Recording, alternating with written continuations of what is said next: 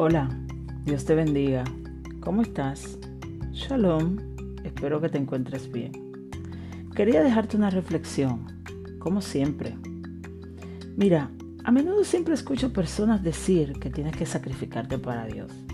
Quizás a ti te ha pasado lo mismo que a mí. Personas que dicen, mira, tienes que hacer un esfuerzo para Dios y tienes que sacrificarte, no sé qué clase de creyente eres, que no te sacrificas, etcétera, etcétera, etcétera. Pero yo quiero decirte que Dios no quiere tu sacrificio. Y probablemente esté desmontando tus mitos. Pero sí, Dios no quiere tu sacrificio. Dios quiere tu obediencia. Dios quiere que le obedezcas a Él. Él quiere que obedezcas su palabra, él quiere que guardes sus mandamientos. Él quiere que hagas vida dentro de ti su palabra. A lo largo de toda la escritura nos encontramos con múltiples pasajes que hablan acerca de la obediencia. Hablan acerca de los beneficios de la obediencia, pero también de las consecuencias del desobedecer. Por solo citarte algunos.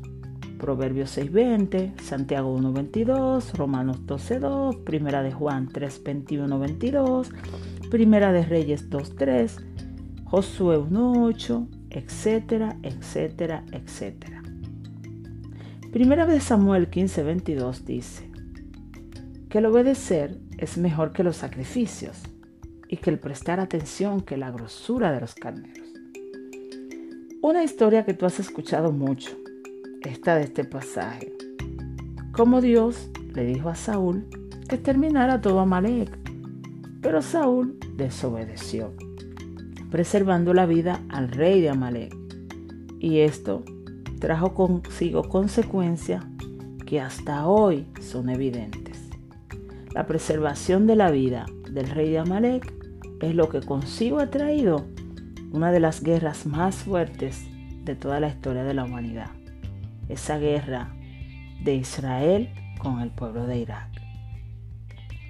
También tenemos otro pasaje, Deuteronomio capítulo 28, del versículo 1 en adelante, donde Dios explícitamente le dice al pueblo de Israel cómo, cuáles eran las bendiciones que iban a obtener cuando obedecieran a los mandamientos de su Creador.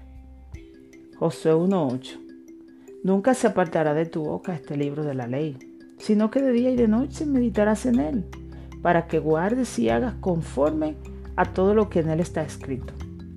Entonces Dios hará prosperar tu camino y todo te saldrá bien.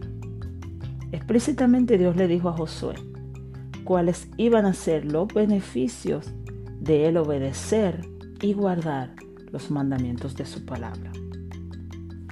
La palabra obediencia deriva del término hebreo shama, que quiere decir oír inteligentemente, atender, contar, convenir, declarar, obedecer, poner en práctica, prestar atención, pregonar, saber, publicar y recibir. Y la palabra sacrificio tiene dos interpretaciones. Viene del hebreo sebaj, que quiere decir matar un animal, inmolar, ofrecer, ofrendar, y corbán, que era el sacrificio por la ofrenda sacrificial. ¿Has entendido la diferencia? ¿Verdad? Claramente, en el significado de la palabra obediencia está contenido todo lo que Dios quiere de nosotros. Dios quiere que nosotros le obedezcamos, que contemos sus maravillas, Dios quiere que nosotros divulguemos su palabra, que exclamemos su poder, que pregonemos las cosas que Él ha hecho por nosotros, pero que también prestemos atención a todo lo que Él nos dice. Así que cuando vayas a pensar, no pienses en sacrificarte para Dios, piensa en obedecerle a Dios. La obediencia implica un acto de amor, y el más grande acto de amor lo hizo nuestro Mesías, nuestro Adón, nuestro Señor, Yeshua HaMashiach, por nosotros en la cruz del Calvario.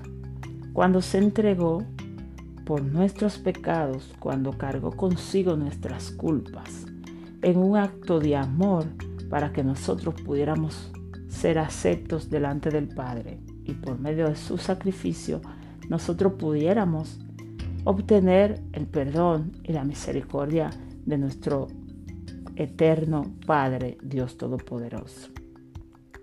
Así que cuando vayas a pensar, piensa más en obediencia que en sacrificio. Mira que te lo dice la palabra de Dios. No te lo digo yo, piénsalo.